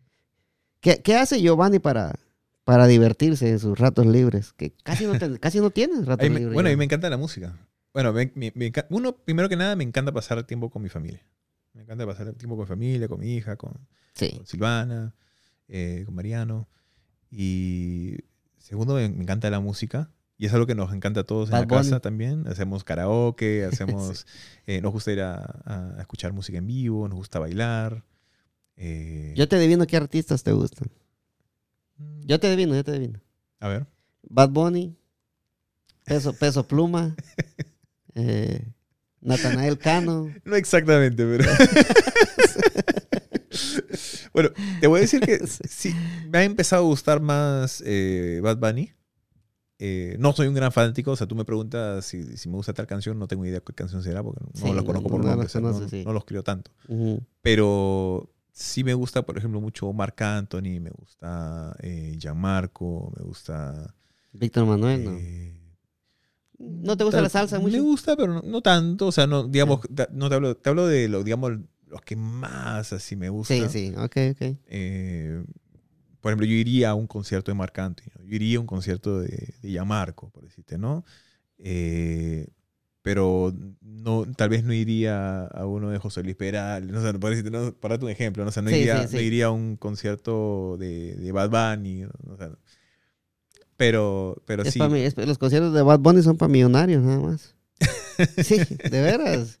Cada boleto te cuesta mil dólares, imagínate. son- son es una locura eso. Sí, sí, ¿no? El, el- por ejemplo, eh, Silvana fue al de, al de Luis Miguel, por ejemplo.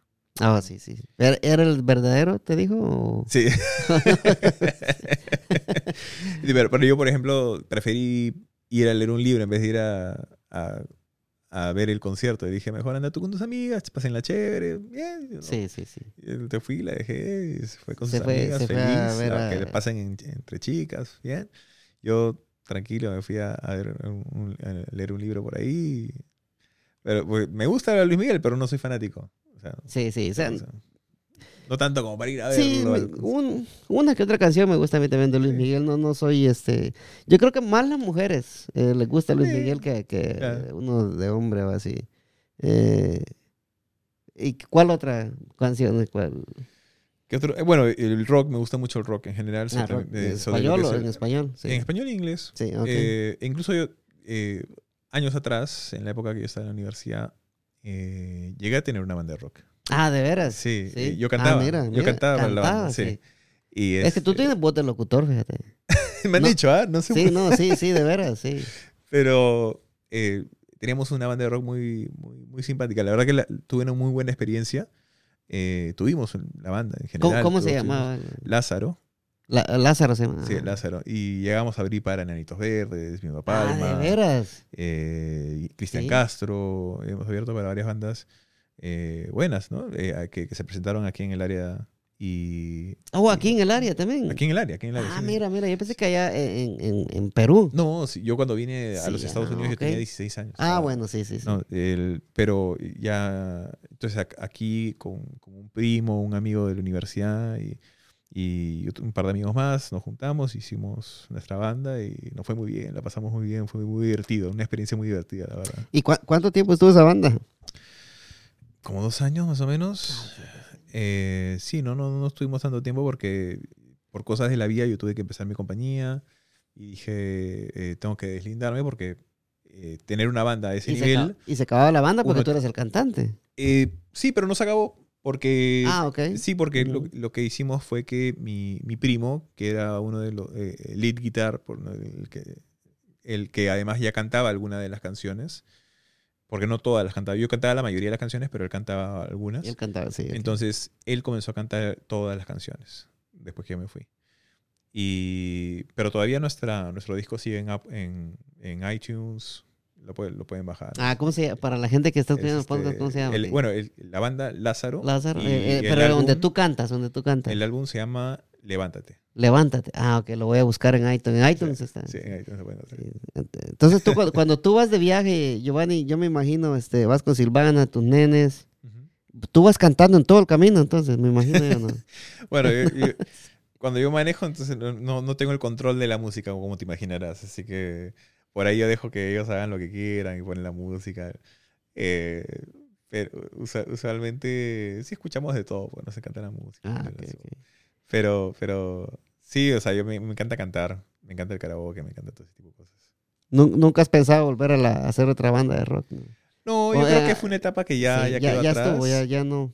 pero aún la manera en que, en que lo disfruto hoy, hoy en día ya es el karaoke. Me gusta hacer karaoke en la casa o karaoke en algún lugar eh, Sí, sí. bueno, donde se- haya buen, buen ambiente, que sea divertido. Sí, sí.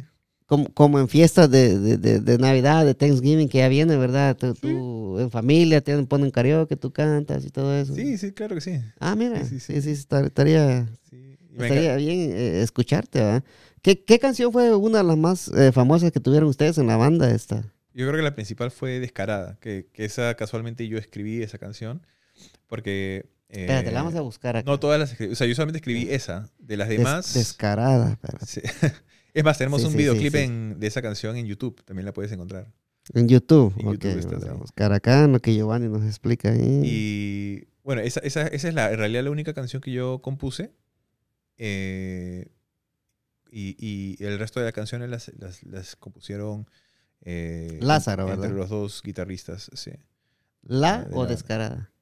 Descarada. Descarada de, de, del- Descarada es el nombre de la canción. Sí. Ajá. Eh, y esa la compuse después de, de- de que una relación que yo tuve de como de cuatro años se terminó. Y, y se me, me inspiré para, para hacer esa, esa canción. Dice Lázaro Descarada, acústico. ¿no? La- el, acústico es, es otro. Hay uno que, es, que tú ves Esta. ahí, el, eh, Ese es el. Sí, eh, creo que ese es el. Déjame ver. Creo que ese es. Ya, ok, sí, pero este es el. Este, mira, esto lo bajó otra persona. Ah, sí. Este no es nuestro canal oficial. Alguien, alguien lo, lo ha bajado, Ah, ha se creado su propio ro- canal se y lo se se subió se- la Se canción. lo robaron. Sí, ha subido esa canción. Pero esa es. Pero hay, sí, acá lo puedes, en- acá está el, el- en realidad es el primer videito que estaba acá arriba. Oh, ah, ese es. Ese- ese es el videoclip. Ver, ponlo, ponlo, Sí, ponlo para el- escucharlo. porque el canal en YouTube se llama Lázaro Band. Ah, ok. Sí, y este, esta es la, Lástima que no tengo el. sí. Vamos a.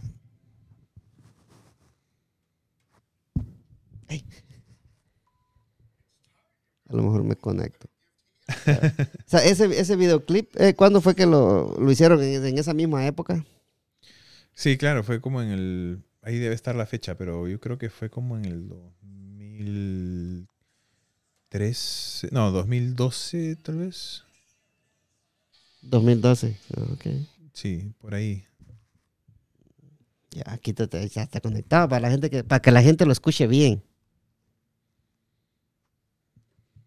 A ver.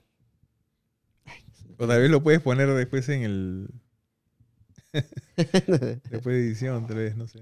Sí, espérate. Lo vamos a poner en vivo para que, para que la gente mire que aquí no estamos con babosadas nosotros. aquí, está, aquí somos reales nosotros. Ah, pero no se, no se conectó, espérate. Oh.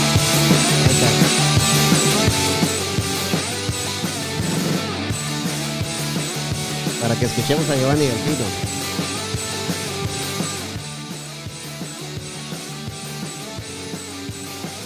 Esa, e- esa es, ¿verdad? Esa Sí. es, sí. Ahí estás, esto, esto en el video, sí. Mira. Wow, Giovanni, eso sí no me lo sabía de ti. ¿No sabías? verdad? No, no, yo no pensé que lo habíamos, yo pensé que te lo había No. compartido la última vez que hablamos. Creo que- Sí. Está bueno el, el ritmo, sí.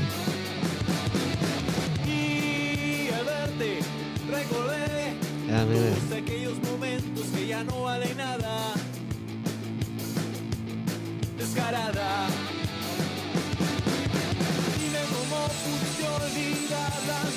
¿Y, y la chica quién es? Eh, una muy buena amiga que eh, ella eh, era modelo. Pero ella no era descarada. No, era una No, muy sí. buena amiga que, que Sí. era modelo y, y, este le, le preguntamos si nos quería apoyar para ese videoclip y Y dijo que Aceptó, sí. sí, claro que Ah, sí. Mira. Guau, Giovanni Delfina, eh, rockero. ¿ah? Eso sí no, no, no me la sabía. yo sí, ti, no, sí, una época muy divertida, sí, la pasamos muy bien. Ah, mira, es que Llegamos a tocar en, como te digo, abrimos para varias muy, muy buenas bandas, tocamos en eh, el Fillmore Theater, State Theater, esas, eh, buenos, buenos venues aquí en Sí, la ah, sí, sí, sí, buenísimo, buenísimo. Sí, eh, de, de, de algún deporte, Giovanni, que te guste. Pero- Básquetbol. Básquetbol. Nunca te han dicho a ti que te pareces a Zinedine Zidane. sí, me han dicho. Sí, te lo han dicho. Pero, Sí. pero mi, mi- mi favorito es eh, el básquetbol, es mi, mi- el deporte favorito para mí. El, lo- Y tienes el, el porte para eso. porque- Y bueno, yo lo llegué a jugar profesional en Ah, Perú. ¿en serio? Perú, sí. A pesar de que estaba todavía en la escuela, eh, como, y lo que pasa es que yo jugaba para varios equipos, realmente yo jugaba todo el día, me dedicaba al básquetbol, Sí. eh, mientras a la vez iba al colegio. Y a los 16, 15 años llegamos a ser campeones nacionales. Fuimos campeones nacionales Ah, wow. representando a la, a la región de Lima y, y fuimos, eh, mi, mi categoría, el, el- en mi categoría el equipo era tan bueno que nos subieron de categoría, una categoría más arriba, entonces llegamos a jugar en primera división. Ah, mira. Sí, pero ya en ese transcurso eh, en el que estábamos ya jugando en primera división fue que ya me tocó venir acá, ya no pude continuar. Pero ya cuando vine para acá a los Estados Unidos me dediqué más a, a los estudios, a, Sí. a- también a trabajar, empecé a trabajar, porque bueno, ya A la Tú sabes que acá rock es otra, sí. otro estilo de vida. Sí, sí, aquí, aquí cambia todo cuando uno llega. Sí. Porque yo, yo jugué soccer profesional también en, en Guatemala, pero cuando uno viene acá, todo, todo cambia, va, Giovanni. O sea, y, y no, esto nadie lo puede, por decirlo así, eh, esquipear, como se dice, ¿va? O sea, aquí venís y, y cambia tu, tu, hay prioridades que, que uno tiene, ¿no? Eh, Sí, la nosotros, familia. Como eh, latinos inmigrantes, pues venir, la- el pensamiento que uno trae es, es- es de, de- de venir a trabajar y, algún día Porque uno está empezando de cero. sí, O sea, el que viene, viene, viene a empezar de cero, ¿no? Y, y tienes prioridades y tienes que empezar a, a levantar todo, eh, eh, a forjarte un, un- un nuevo futuro, Exacto, exacto. desarrollar tus relaciones, eh, y, y pues eso, todo eso es trabajo, tiempo, dedicación, ¿no? Y, y entonces me tocó enfocarme en eso, ¿no? Sí, sí. Yo creo que to, todi- toditos los latinos creo que, que, que venimos, en- venimos a, a eso, a, a una mejor vida, a un mejor trabajo, eh, sacar adelante a, a nuestros familiares que dejamos en, en nuestros países, eh, mandar dinero con la esperanza, con la esperanza de un día poder regresar a nuestro país. Eh, pero en, en nuestro más adentro sabemos de que no vamos a regresar, Especialmente Ya. cuando ya te acostumbras, ¿no? especialmente cuando te Cuando acostumbras. ya te o sea, acostumbras a, a este estilo de vida, a, a este país, a la calidad de vida que te da, a la tranquilidad que te da, ¿no? Que, Tranquilidad, sí. que nuestros países no, no te pueden dar, ¿no? El, y, y- pero uno siempre, ¿no? Extraña y, a mí personal, en lo personal me encanta ir a visitar, ir a comer comida peruana y ver a mi familia, a mi, porque tengo todavía una hermana allá. Nunca he querido viajar allá. Voy una, eh, trato de ir regularmente. Mm, Eh, como te digo, me, me encanta ir a, a- a- a probar la comida, ir a visitar a familiares. porque Tengo, tengo algunos primos, tengo una hermana, Sí, sí. eh, mis sobrinos. ¿no? Eh, sí, la, la paso muy bien cuando regreso. Por- sí, pero que tie- tiempo a ti, Giovanni, no te queda. Porque yo, yo, yo veo te- que eres una persona ocupada. Pues, o sea, tu agenda la tienes to- topada, por decirlo así, ¿verdad? Por, Sí, no, y más, más últimamente, eh, es que estoy, tengo muchos proyectos que estoy trabajando y que, que como todos, ¿no? Estamos trabajando duro para, sí. para que las cosas salgan y, y, eh, pero uno siempre tiene que hacer un poco de tiempo para también para la Exacto, familia, exacto, para la paz mental, para tranquilizar, ¿no? Para que- pero es, es algo que uno tiene que ir a- eh, desarrollando, ¿no? En su calendario y hacer espacio. Yo en los últimos años, desde que, pensó- desde que pensó la pandemia, más o menos desde el 2019, ¿no? Desde el Ujú, 2019, 19, sí. eh, desde ese entonces todavía no he regresado a Perú. Eh, y el 2018 sí fui a Perú, 2017 fui a Perú. eh, pero, pero ya desde esa época he estado bien enfocado en el trabajo, Todos en tus hacer proyectos, sí. todos los proyectos y no, no, no he tenido chance de regresar, pero espero de repente el próximo año ya ir a, a dar una vuelta por allá. Ah, mira. ¿Qué es lo que saca Giovanni Delfino de sus casillas? Para, La- verdad para que no, soy una para, no La gente que me conoce sabe que soy una persona muy paciente. Eh, y, y- y sí, tengo, tengo mucha paciencia, pero creo que tal vez la injusticia a veces. Mm, eh, bueno, que hay mucha de cuando Sí. veo, sí. cuando veo, no, cuando veo la gente abusiva o la gente, o casos de sí, injusticia muy marcada, algo que, que- tal vez eso puede ser que me saque un poquito de las casillas. Eh, o si, o el abuso. El abuso, eh, sí. La discriminación, ese tipo de cosas. Que es algo eh, que se ve mucho en la comunidad latina, ¿no, Giovanni? Ujú. El abuso, discriminación y todo. Sí, ¿no? Eh, Si te contara cada caso que veo, por ejemplo, en, en- en mi carrera, ¿no? O sea, que me toca asesorar a, a- a pequeños Ujú. empresarios, pequeños negocios, que son negocios de familia, que es, que es el papá, la mamá y el, y el hijo, no sé. Eh, me ha tocado casos, por ejemplo, de saber de, por ejemplo, una empresa de construcción por ahí que, que eh, por no haber hecho un contrato, por decirte, eh, fue abusada por un cliente que, que aprovechó del hecho de que no había hecho contratos, se aprovechó que la persona de repente no sabía mucho inglés y que, sí. eh, y que no sabían sus derechos y que uno, o sea, entonces abusan de, de nuestra comunidad Y eh, para que y después no les pagan, eh, les hacen hacer trabajos de más que no deberían estar haciendo. eh, y, eso, eso a mí me da mucho, me saca de, de mis casillas, te como saca, dices. te sí. saca de tus, de Sí, tus la verdad que me, me- me molesta mucho ese tipo de cosas. eh, y por eso es que me digo a lo que me digo, ¿no? Y estoy tan involucrado también en, en organizaciones y todas esas cosas porque eh, me- son cosas que, que- que me, me importan mucho. Me importan mucho y, y, eh, algo que no te mencioné, por ejemplo, que estoy también con la organización eh, americana, eh, la Fundación Americana por, en contra, mejor dicho, en preve- de prevención del suicidio. Ah, ok, sí, También, sí, sí. Sí, eh, eso no lo habías mencionado. Sí, eso también este, eh, porque es un tema muy fuerte y, y parece mentira, pero en nuestra comunidad es, es muy fuerte también, en- tanto en hombres como en mujeres. Exacto, exacto. Eh, sí. Y que hay que, hay que a- ayudarlos a, a- Estamos tra- trabajando en que el- más gente en nuestra comunidad también sepa sobre los recursos que hay, que uno cuando tiene esas esos pensamientos también hay lugares donde uno puede llamar, hablar con un terapista o hablar con un especialista con el cual tú te puedas, eh, puedas compartir lo que estás sintiendo Exacto, sí. eh, y manejar mejor eh, ese tipo de situaciones mejor ese tipo de cosas. para, prevenir la- la- ese tipo de cosas, ¿no?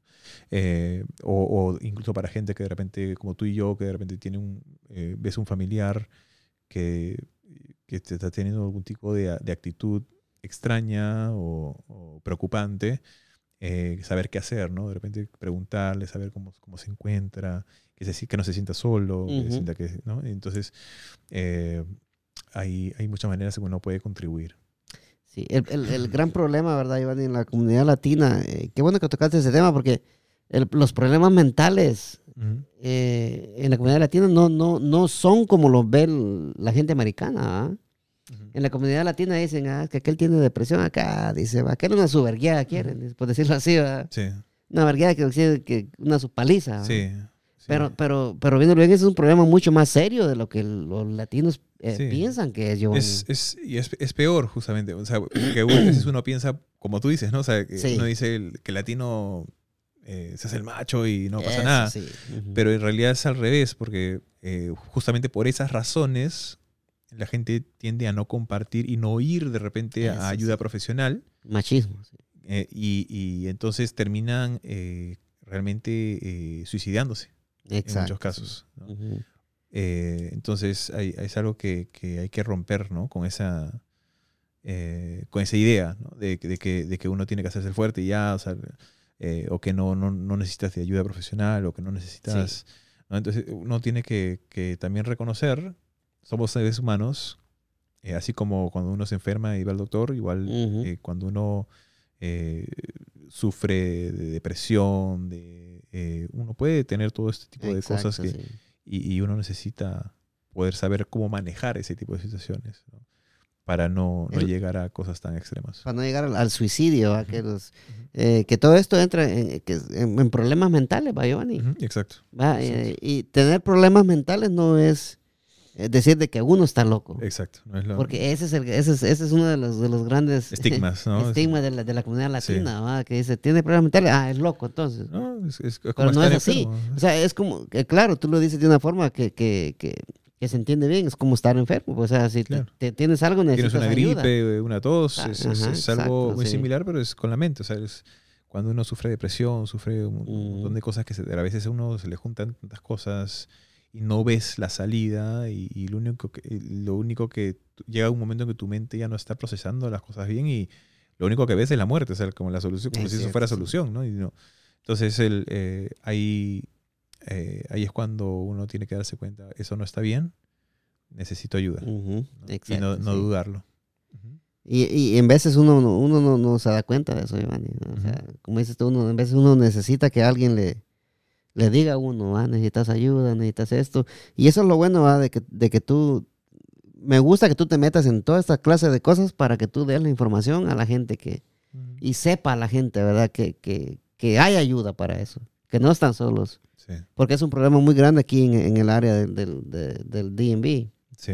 ¿verdad? El estrés aquí en esta área es, es- es- malo, Giovanni. ¿verdad? Sí, es que- y- y- y- no, y- y más que el es, es el- en nuestra comunidad yo creo que es algo muy fuerte también porque eh, uno nos toca adaptarnos a un- una nueva cultura, un- una nueva realidad. eh, estamos lejos de nuestras familias en muchos casos. eh, estamos, hay muchos que vienen solos. eh, tienen a sus hijos, su esposa, todos lejos. Y eso, eso es estresante, ¿no? Y, más que estresante, o sea, puede causarte depresión. eh, de repente no consigues trabajo y tienes a tu hijo y tu familia ya esperando, Esperando las remesas. las remesas para poder Sí. subsistir, ¿no? O sea, eh, es, es fuerte, es duro. Sí, es, es muy duro. Giovanni, ya para terminar, ¿qué consejo le darías tú a, la- a- a las personas que, que, que recién llegan y quieren formar su negocio. Antes que todo, que te llamen a ti, ¿verdad? Claro, ¿no? Sí, Sí. ahí los, los Sí. apoyamos con, con, eh, guiándolos. ¿no? Guiándolos, sí. Pero, Guiándolos en, en el proceso. Primero que eh, si no tienes documentos, eso no es excusa para, para no poder abrir un negocio. Y, y esa es la manera ¿Qué se más- necesita para abrir un negocio, Giovanni? Para, mira, para abrir un, un negocio, para, eh, para una persona que es indocumentada, lo único que tienes que hacer es eh, eh, saca tu Tax ID, que eso es lo que te permite poder tú eh, eh, Tu de declarar tus identificación, sí. impuestos de, lo, que- de lo que hayas eh, generado, pero no lo hagas simplemente como sole proprietorship, que es, que es ¿por qué? Porque si tú simplemente utilizas ese número para agarrar contratos o para como una persona, como un individuo, Ujú. tú lo que vas a hacer es que en, en caso que algo salga mal, te van a tú te pones en riesgo. Entonces tú tienes que formar una entidad, una LLC, una sea lo que sea, que te proteja. ¿no? Eh, Exacto, sí. Entonces, para eso es mejor que te, te asesores con eh, un profesional eh, que te pueda guiar y te puede decir, mira, esta es, esta es la mejor. Que se, que asesoren contigo. Podemos, bueno, Sí. para lo que necesiten. Sí, Acá ahí estamos, está, sí. porque si, si necesita usted asesoría de, de impuestos, yo lo voy a guiar a, a- a conectarlo con la persona adecuada. Exacto. Eh, si usted necesita asesoría legal, yo lo puedo guiar y conectarlo con, la, con el, profesional especializado en, en esa área legal. en esa área, sí. Eh, si usted lo que necesita es eh, des- eh, desarrollar una idea de negocio, saber, ver cómo puedo yo empezar mi negocio, ahí donde yo lo puedo ayudar a que, a que usted pueda hacer eso posible. Hacer ese negocio, ¿verdad? Ujú. ese negocio posible, sí. Eh, Giovanni, muchas gracias por haber aceptado mi invitación al podcast nuevamente. Te agradezco, este, eh, aunque no lo creas, una hora 40 minutos grabando, se nos Wow. fue rápido el tiempo, sí. Te agradezco Volando. mucho, Giovanni, y espero que no sea la, la primera ni la última, ¿verdad? No, claro que sí, siempre un gusto estar contigo. Sí, sí, eh, muchas gracias, Giovanni, hasta, hasta pronto, nos vemos en una próxima El podcast más cabrón de DMV. Ah, qué caray.